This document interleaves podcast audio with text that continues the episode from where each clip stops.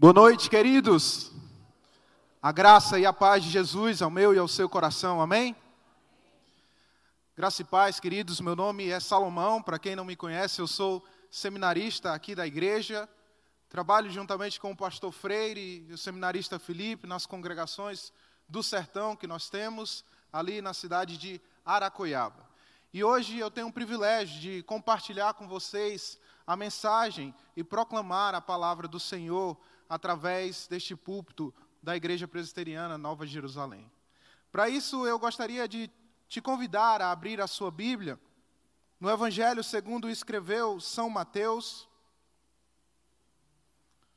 capítulo de número 25, para lermos do verso de número 14 ao verso de número 30 e meditarmos a respeito disso que acabamos de saber, a boa gestão dos recursos, coisa que não só as abelhas, mas toda a natureza faz. Utiliza o mínimo de recurso possível, o mínimo de material possível, para produzir o máximo que se dá, o máximo que se pode. Mateus, capítulo 25, do verso 14 ao verso 30. Amém? Vamos ler, diz assim: E também será como um homem que, ao sair de viagem, chamou os seus servos e confiou-lhes os seus bens. A um deu cinco talentos, a outro dois, e a outro um, cada um de acordo com a sua capacidade. Em seguida, partiu de viagem. O que havia recebido cinco talentos saiu imediatamente, aplicou-os e ganhou mais cinco. Também o que tinha dois talentos ganhou mais dois. Mas o que tinha recebido um talento saiu, cavou um buraco no chão e escondeu o dinheiro do seu senhor. Depois de muito tempo, o senhor daqueles servos voltou e acertou contas com eles. O que tinha recebido cinco talentos trouxe os outros cinco e disse: O senhor me confiou cinco talentos. Veja, eu ganhei mais cinco. O senhor respondeu: muito bom, servo bom e fiel. Você foi fiel no pouco, eu porei sobre o muito. Venha e participe da alegria do seu senhor. Veio também o que tinha recebido dois talentos e disse: O senhor me confiou dois talentos. Veja, eu ganhei mais dois. O senhor respondeu: Muito bem, servo bom e fiel. Você foi fiel no pouco, eu porei sobre o muito. Venha e participe da alegria do seu senhor. Por fim veio o que tinha recebido um talento e disse: Eu sabia que o Senhor é um homem severo, que colhe onde não plantou e junta onde não semeou. Por isso tive medo. Saí e escondi o seu talento no chão. Veja, aqui está o que lhe pertence. O Senhor respondeu: Servo mau e negligente. Você sabia que eu colho onde não plantei e junto onde não semeei? Então você devia ter confiado o meu dinheiro aos banqueiros, para que quando eu voltasse, o recebesse de volta com juros. Tirem o talento dele e entreguem-no ao que tem dez, pois a quem tem, mais será dado, e terá em grande quantidade. Mas a quem não tem, até o que tem lhe será tirado. E lancem fora o servo inútil, nas trevas, onde haverá choro e ranger de dentes. Até aqui a palavra do nosso Deus. Te convido a fechar seus olhos, baixar sua cabeça e orar comigo. Santo Deus, eterno, bondoso e querido Pai, graças te damos, Pai, pelo privilégio que nós temos de ler a tua palavra, de livremente meditarmos acerca delas sem restrição. Te pedimos, Pai, que tal como o Senhor inspirou o evangelista a escrever a relatar e registrar esses fatos. O Senhor inspire as nossas mentes, os nossos corações, a compreender o que aqui está escrito. Não por nós, Jesus, mas para a glória do teu nome. É neste nome que oramos. Amém e amém.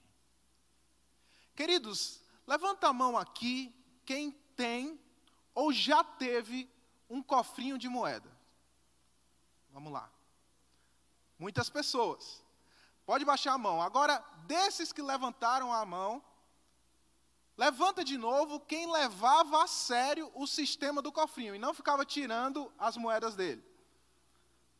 Já baixa o número consideravelmente, né? Queridos, lá em casa a gente já teve diversos cofrinhos de moeda.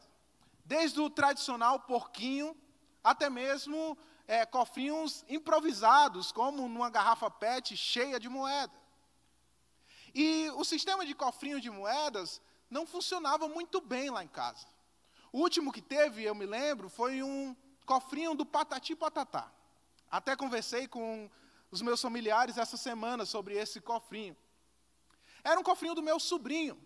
E o objetivo era juntar dinheiro para a festa de aniversário dele. E todo mundo começou empenhado. Os tios, a avós, a mamãe e o papai ia lá e colocava o dinheiro. Sobrava algo, colocava o dinheiro lá. Sobrava uma moeda, se encontrava uma moeda perdida pela casa, colocava o dinheiro no cofrinho. E o cofrinho foi ficando robusto, foi ficando grande. O dinheiro estava visível naquele cofrinho. Mas aí aparecia alguma demanda, estava querendo comprar um refrigerante. De onde é que saiu o dinheiro? Do cofrinho. Aí, depois de um almoço, queria comprar um chocolate na mercearia da esquina. De onde é que saiu o dinheiro? do cofrinho. E assim por diante. Cada pequena coisa que tinha, que dava para pagar ali com uma moedinha, ou dava para juntar até mais, a gente recorria ao cofrinho. E assim nunca o cofrinho ia se encher de verdade. Ele se enchia e era esvaziado. Como eu disse antes, o sistema do cofrinho não funciona tão bem lá em casa. E como a gente fez aqui numa rápida pesquisa, a gente pode perceber também que não funciona para a maior parte de nós. Mas um número de uma pesquisa do Banco Central mostra que, apesar disso, 25% dos brasileiros utilizam o sistema do cofrinho para guardar dinheiro para projetos futuros. Sim, não é simplesmente um aniversário, mas projetos mesmos, sonhos. 25% da população um quarto do povo brasileiro utiliza exatamente esse sistema para guardar esses recursos, guardar esses valores para o futuro. Esse número é alto. É tão alto que às vezes falta moeda nas mercearias, falta moeda nos mercados, por causa que elas estão guardadas nas casas dos brasileiros. Bom, querido, se você entende, o mínimo que seja, de como funciona a moeda, de como funciona o dinheiro, de como funciona, por exemplo, a inflação, você deve estar pensando aí que esses 25% da população deveriam ser alertados de que existem meios muito melhores de se guardar dinheiro para o futuro. De que existe, na verdade, um meio mais seguro, às vezes até, de se guardar dinheiro para aquilo que queremos fazer no futuro. Este meio é o investimento.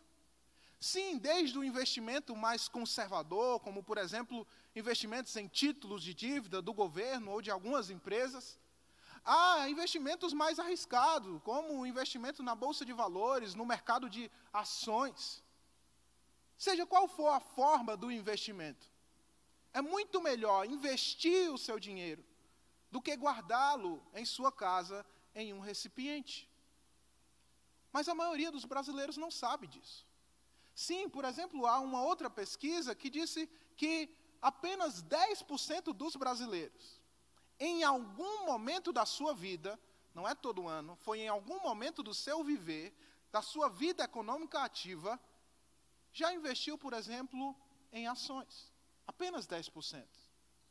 E esse número ele não é muito maior quando se fala em investimentos mais seguros e conservadores, como investimentos em títulos de dívida.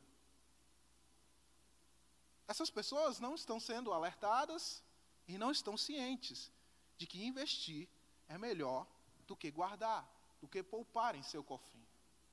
Bom, mas o que que cofrinho, o que que investimento tem a ver com esse texto que nós acabamos de ler? A resposta é tudo. Sim, porque aqui nós temos três servos de um senhor que estão administrando o dinheiro deste senhor. E aqui um parêntese: talento não é como a gente usa hoje, um dom, mas talento é, na verdade, uma unidade monetária, diz respeito a dinheiro. Nós vamos já mais falar um pouco sobre isso. Feche parênteses. Então, o que eles receberam foi dinheiro do seu Senhor. E estes homens agem a respeito desse dinheiro de maneira diferente. Os dois primeiros investem, aplicam esse dinheiro, e com isso ganham mais do que haviam recebido. Enquanto o terceiro poupa, guarda em seu cofrinho e não ganha nada. A reação do Senhor destes servos é diferente para os três. Aos que multiplicaram, ele louva, ele chama para participar de sua alegria. E ao que guardou, ele expulsa. Nós vamos já entender por que, que isso acontece. Mas você precisa ficar sabendo, já de início, que esse texto é a respeito justamente disso da necessidade que nós temos de administrar bem os nossos recursos. E é exatamente isso que nós vamos ver hoje. Nós vamos ver, em resumo, queridos, que nós devemos administrar bem os nossos recursos, multiplicando-os através do uso para o progresso do reino de Deus. Esse é o resumo da mensagem. Vou repetir, grava isso. Devemos administrar bem os nossos recursos, multiplicando-os através do uso para o progresso do reino de Deus. Nós vamos ver isso em duas partes. Para nós vermos a primeira parte, eu vou recordar qual foi a atitude do servo mau, servo negligente. E por isso eu te convido a ler novamente o verso de número 18 e depois os versos de 28 a 30. Diz assim: 18. Mas o que tinha recebido um talento saiu, cavou um buraco no chão e escondeu o dinheiro do seu senhor. Verso 28. Tirem um talento dele e entreguem-no ao que tem dez, pois a quem tem, mais será dado, e terá em grande quantidade. Mas a quem não tem, até o que tem lhe será tirado. E lancem fora o servo inútil, nas trevas, onde haverá choro e ranger de dentes. Em primeiro lugar, queridos, não devemos guardar os talentos que recebemos. Não devemos guardar os talentos que recebemos. Veja, essa é uma parábola contada por Jesus Cristo. Jesus Cristo falou muito através de parábolas. E nessa parábola, Jesus está falando a respeito da sua segunda vinda. Na verdade, em alguns capítulos anteriores, Jesus começou a falar sobre o fim dos tempos. É o conhecido sermão escatológico de Jesus. O que é escatológico? É aquilo que está no fim, aquilo que vem no final. Jesus está falando sobre isso. E falando sobre isso, ele fala sobre as coisas que vão acontecer. E uma das coisas que vai acontecer no final é a sua volta, a sua segunda vinda. Por isso ele conta parábolas acerca desta segunda volta. No começo deste capítulo 25, por exemplo, ele conta a parábola da, das dez virgens, que é sobre o retorno de Jesus. E então ele introduz essa parábola que nós lemos, a parábola dos talentos, que também é a respeito do retorno de Jesus Cristo. E como eu adiantei para vocês no começo, talento não é um dom que a gente tem. Essa palavra é usada assim hoje. Mas talento, antigamente, era, na verdade, uma unidade de medida de peso. E por ser uma unidade de medida de peso para grandes quantidades de coisas, e como o peso é, era pesado também para ouro, por exemplo, e prata, que eram moedas, o talento acabou por passar a ser também uma unidade monetária que media valor do dinheiro. Um talento era equivalente a seis mil denários. Um denário, queridos, era a diária de um trabalhador, de um trabalhador comum.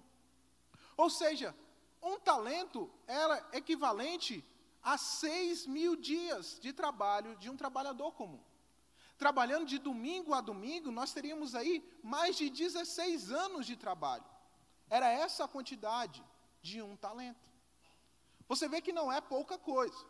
Não foi pouca coisa que foi confiado a esses servos. E aqui outro detalhe: no sistema de escravidão que tinha aqui no contexto do Novo Testamento, muitos senhores confiavam aos seus servos a administração de seus recursos. É diferente, completamente diferente do sistema de escravidão que a gente tem na cabeça brasileiro. Completamente diferente. É o que acontece aqui. Ele dá os seus recursos, este senhor, para os seus servos, segundo a capacidade que cada um tinha.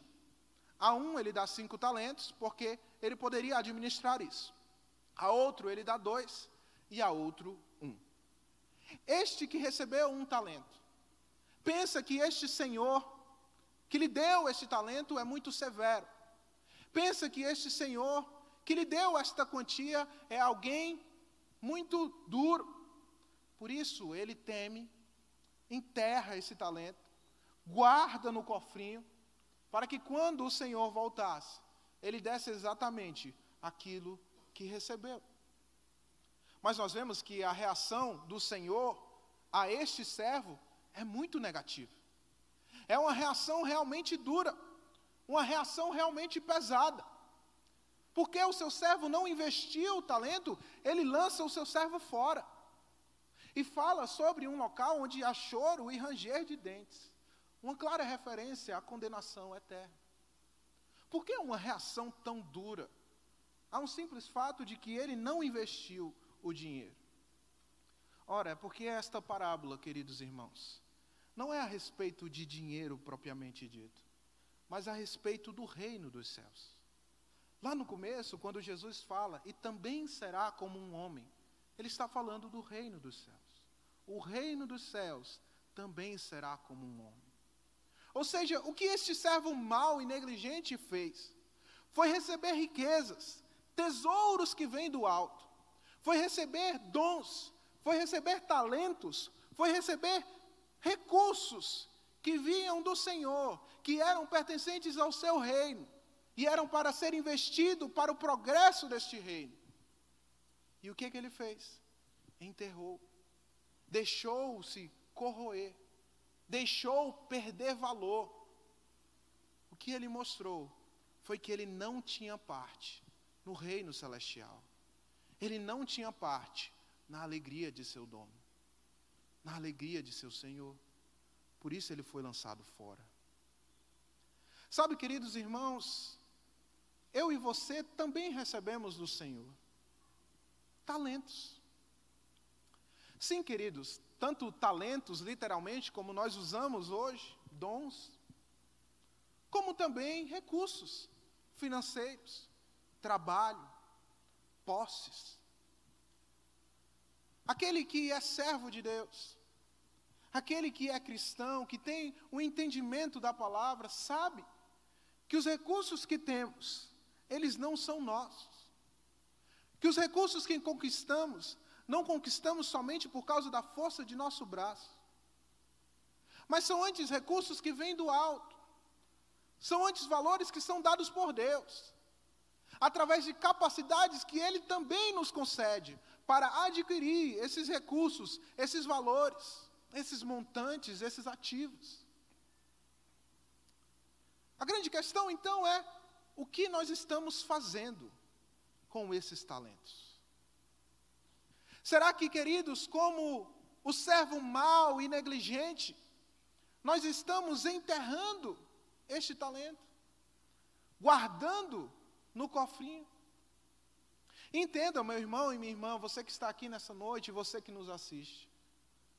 Enterrar o talento, guardar aquilo que o Senhor nos dá, não é simplesmente não utilizar, por exemplo, o seu dom não é simplesmente, por exemplo, trabalhar para obter dinheiro e guardar para não fazer nada. É também isso. Mas poucos fazem assim. Guardar o talento também, meus irmãos, é muitas vezes nós trabalharmos, por exemplo, apenas para benefício pessoal. Nós sonharmos, guardarmos e projetarmos coisas que exigem de nós uma dedicação para crescimento financeiro, apenas para projetos que nos envolvam, que envolvam os nossos, que nos tragam algum benefício e algum retorno direto e claro. E quantas e quantas vezes, queridos, nós vivemos exatamente dessa forma. Sonhamos, projetamos, guardamos e investimos até apenas naquilo que nos dará prazer, apenas naquilo que nos satisfará, apenas naquilo que trará algum retorno para nós. Meu irmão, não há nada de errado em usufruir do seu trabalho, do que você trabalhou para conquistar. Não há nada de errado em pensar de forma mais segura naquilo que vai trazer um retorno melhor. O erro está, querido, em nossa vida se resumir a isso, em nossos sonhos serem somente esses, em nossos alvos serem apenas estas coisas. O erro está, querido irmão e irmã, em viver uma vida sem sentido, sem propósito, egoísta, que pensa apenas em si mesmo, e não em quem está ao redor, e não no Senhor do reino, que nos confiou tudo o que temos. Queridos irmãos, que Deus nos sonde, e não nos permita ser como este servo mau e negligente, e não nos permita viver vidas medíocres, sem significados, que sonham, que almejam, que observam apenas aquilo que está em seu horizonte, apenas aquilo que trará coisas para si mesmo, em benefício próprio.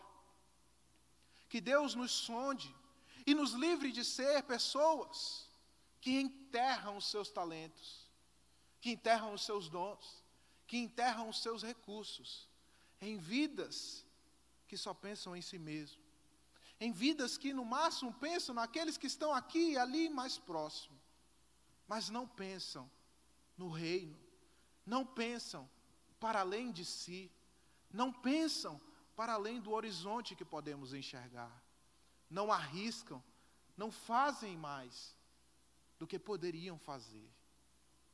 Deus nos sonde, queridos, e nos livre dessa postura e nos livre desse entendimento. E nos livre de sermos como este servo mau e fiel. E nos livre de não ter parte no reino dos céus e sermos lançados fora por isso. Em segundo lugar, meus irmãos, vamos considerar agora o que fizeram os servos bons e fiéis. Te convido a ler novamente o verso 16, também o 17, e depois o 23. Diz assim, verso 16: O que havia recebido cinco talentos saiu imediatamente, aplicou-os e ganhou mais cinco. Também o que tinha dois talentos ganhou mais dois. Agora, verso 23. O Senhor respondeu: Muito bem, servo bom e fiel. Você foi fiel no pouco, eu porei sobre o muito. Venha e participe da alegria do seu Senhor. Em segundo lugar, meus irmãos, devemos investir os talentos que nos foram confiados. Devemos investir os talentos que nos foram confiados. Perceba, a atitude desses dois servos é um pouco diferente, na verdade, diametralmente oposta à do terceiro servo.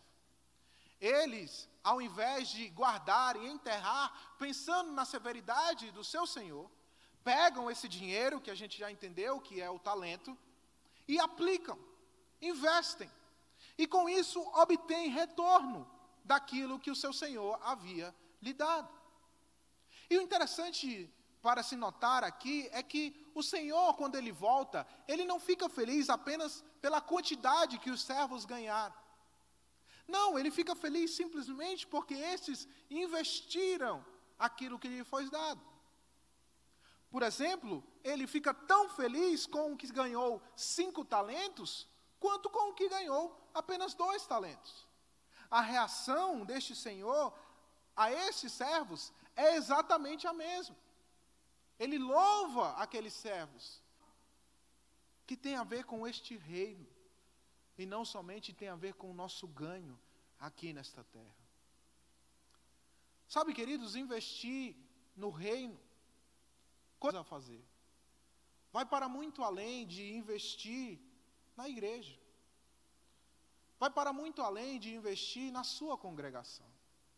Sim, é verdade, como os membros dessa igreja, nós sabemos que é nosso dever sustentá-la financeiramente através de nossos dízimos e ofertas. Isso também é investir no reino, porque nós sabemos que esta igreja, que esta comunidade, é uma igreja, é uma instituição que faz avançar o reino de Jesus. Seja através da Benji, o nosso projeto, seja através das congregações no sertão, expandindo o evangelho pelo maciço do Baturité, seja em outras frentes. Esta igreja é uma igreja que faz avançar o reino celestial.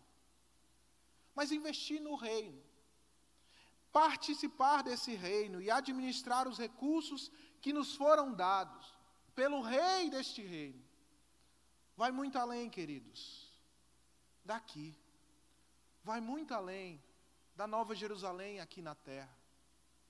Vai para a Nova Jerusalém celestial. Sim, meu irmão e minha irmã. Investir no reino é também, por exemplo, investir os seus recursos, os seus ganhos, para alguém além de você. Promovendo através desse investimento o reino de paz, de justiça, de alegria do nosso Senhor.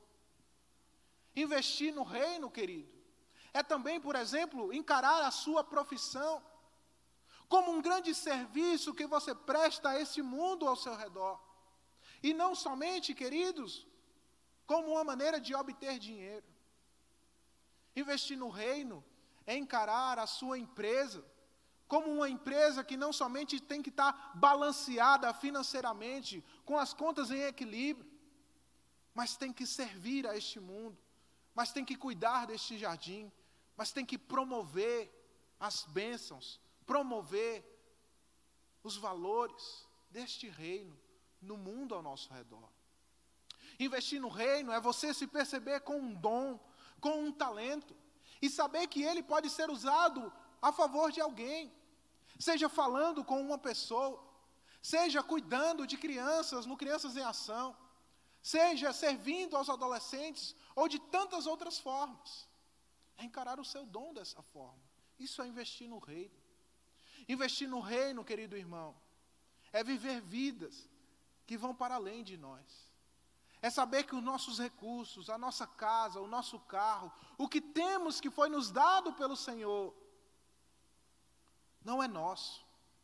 E por isso ser, precisa ser multiplicado por nós, precisa ser expandido por nós para que nós mostremos que temos parte na alegria deste reino, que somos membros integrantes, que somos servos deste Rei celestial. Investir no reino é pensar como a natureza pensa, como as abelhas que nós consideramos aqui pensam. É pensar em utilizar os nossos recursos da melhor forma encontrando o melhor ângulo, o melhor formato, a melhor geometria, para promover aquilo que recebemos, para multiplicar os recursos que temos, para aumentar a glória, a riqueza e a honra do Senhor que nos confiou tais recursos, tais dons, tais talentos. Sabe, queridos, estudando acerca de investimentos para essa mensagem, e também vendo na minha disciplina que eu fiz de economia na faculdade esse semestre, eu fiquei sabendo que existe uma modalidade de investimento, na verdade, um fundo de investimento, que é bastante arriscado. E eu quero concluir fazendo uma analogia em relação a essa modalidade que eu encontrei. Essa modalidade são os chamados investimentos em fundos abutres. O que são isso? Algumas empresas, quando estão prestes a falir e participam do mercado financeiro, já avisam aos seus credores que não vão poder pagar o investimento que eles fizeram. E então, alguns gestores de fundos abutres vão lá e compram os investimentos que cada investidor fez nessas empresas que vão falir. Por isso, abutre, as empresas estão à beira da morte. E é claro, eles compram por valores muito pequenos. A pessoa sabe que não vai receber nada, então ela vende por qualquer valor. Pelo menos ela vai receber alguma coisa. Aí esses gestores de fundos, abutres, vão para a justiça, batalham, até conseguir fazer com que de alguma forma as empresas que faliram paguem os valores exatamente como elas deviam. E ganhando, eles ganham um montante muito maior do que o que pagaram para poder comprar aquelas dívidas. Eu fiquei pensando, queridos, que há dois mil anos atrás, houve um homem que investiu não somente com dinheiro, com valores, mas com sua própria vida nos piores fundos abutres que poderiam existir. Sim, houve um homem que investiu no fundo abutre da Nova Jerusalém, que continha os nomes das empresas lá: Salomão, Lídia, Ana. Empresas que estavam morrendo à beira da falência, enfiadas num lamaçal de pecado. Investiu com o seu sangue, investiu com o seu corpo, comprou a dívida que era nossa, pagou por ela. E diante do tribunal dos céus, ganhou e fez com que empresas com os nossos nomes, ao invés de fonte de prejuízo, fossem fonte de lucro, fossem fonte de bênção. Fez com que eu e você pudéssemos ser pessoas que não vivem vidas egoístas, que recebem apenas para si, trabalham apenas para si e pensam somente em si, mas que na verdade fez com que fôssemos vidas que abençoam os demais, que investem no reino, que promovem a justiça, a paz, a alegria que vem do alto. Jesus Cristo não veio a esta terra para juntar tesouros em seu cofrinho.